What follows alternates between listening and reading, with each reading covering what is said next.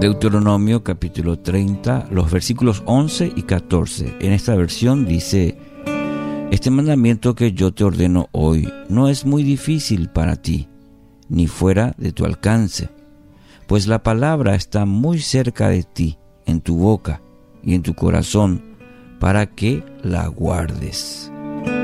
Título para hoy, Nada difícil. De repente si eh, uno entra a cualquier librería cristiana va a encontrar muchas obras acerca de, diferentes aspectos de la vida espiritual. Muchas de ellas nos ofrecen recetas para eh, destrabar la bendición del Señor en nuestras vidas.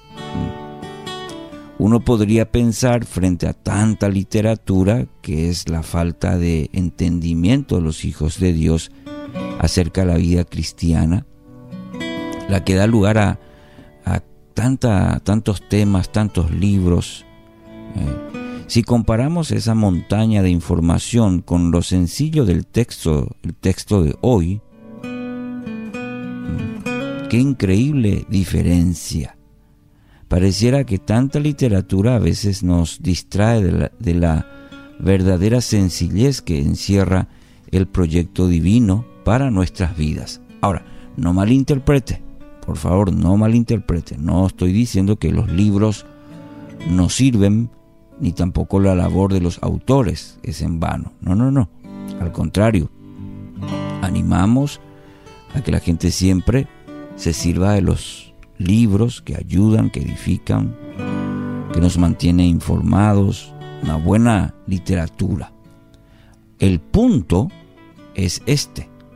La abundancia de recursos escritos no debe intimidarnos ni llevarnos a pensar que la vida espiritual es, eh, es un asunto extremadamente complejo.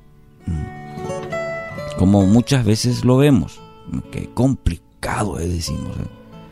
Más bien, el requisito para vivir en Cristo, mi querido oyente, es un tema sencillo, sumamente sencillo y según la palabra, se puede resumir en, una sola palabra, que es la obediencia. Repito, el requisito para vivir en Cristo se puede resumir en, una sola palabra y es obediencia. Piense en lo que Dios eh, le estaba diciendo al pueblo que salía de los 40 años en el desierto. La palabra que él traía a sus vidas no era una palabra demasiado complicada ni muy difícil de practicar. Estaba al alcance de todos aquellos que deseaban vivir una vida agradable para Jehová. La dificultad no radicaba en lo complejo de la palabra, al contrario, se tornó complicada por las rebuscadas explicaciones que quisieron darle los supuestos intérpretes de la ley. Entonces, la dificultad más bien radicaba en otro lugar totalmente diferente a la, la obstinada resistencia del espíritu humano a recibir órdenes de los demás. Es decir, el espíritu rebelde. Pero el Señor revelaba al pueblo que la palabra siempre iba a estar cerca de ellos es el contexto de la palabra de hoy. En sus bocas y en sus corazones. Es decir, por medio del accionar del Espíritu Santo iban a poder guardar en sus espíritus toda la verdad que necesitaban para vivir vidas santas, agradables al Señor.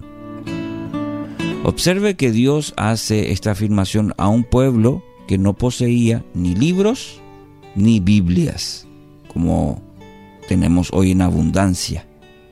En aquel momento, en el contexto del versículo de hoy, la palabra de hoy, Dios hace esta afirmación a un pueblo que no tenía ni libros ni Biblias.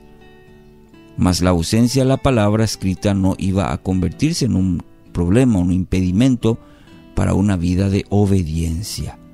Nadie iba a poder argumentar ignorancia de los designios del Altísimo, porque el mismo Señor iba a encargarse de que la palabra estuviera bien cerca de cada uno de ellos.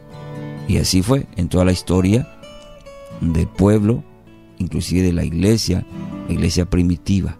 Siempre estuvo este, esto presente. Dios encargándose de que la palabra estuviera cerca siempre.